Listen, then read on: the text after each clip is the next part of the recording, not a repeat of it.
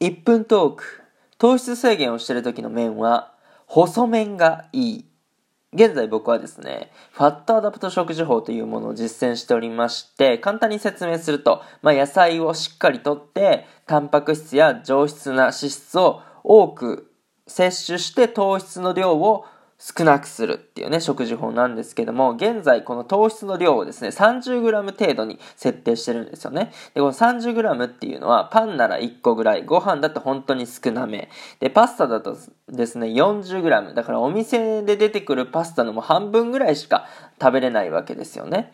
で、この麺を食べるときにやっぱり少しでもボリュームを増やしておきたい。ってことはですよ。